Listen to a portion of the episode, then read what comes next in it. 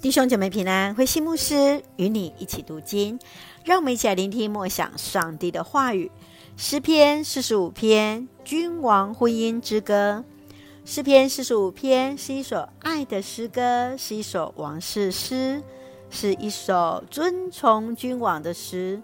这原是以色列皇室和来自腓尼基的泰尔城公主联姻时所唱的诗歌。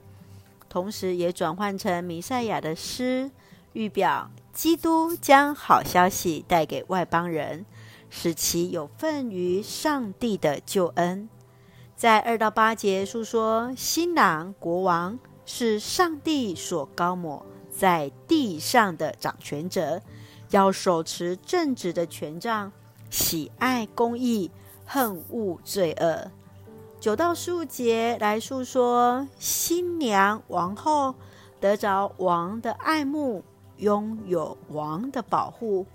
十六到十七节再更进一步来说到他们的婚姻有上帝的赐福，世代万民都要纪念王的名。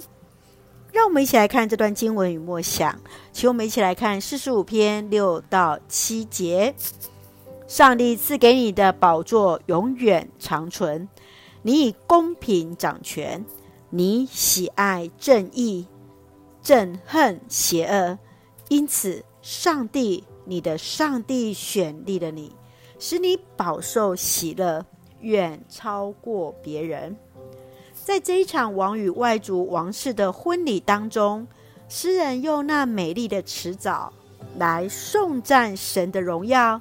满有那馨香之气，在上帝所掌权的国度里，满有公义。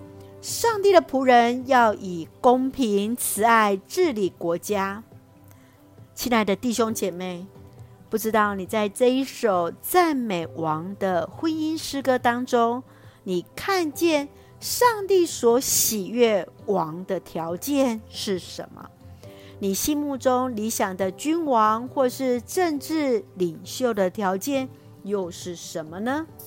你会如何为自己国家或是城市的掌权者来祝福？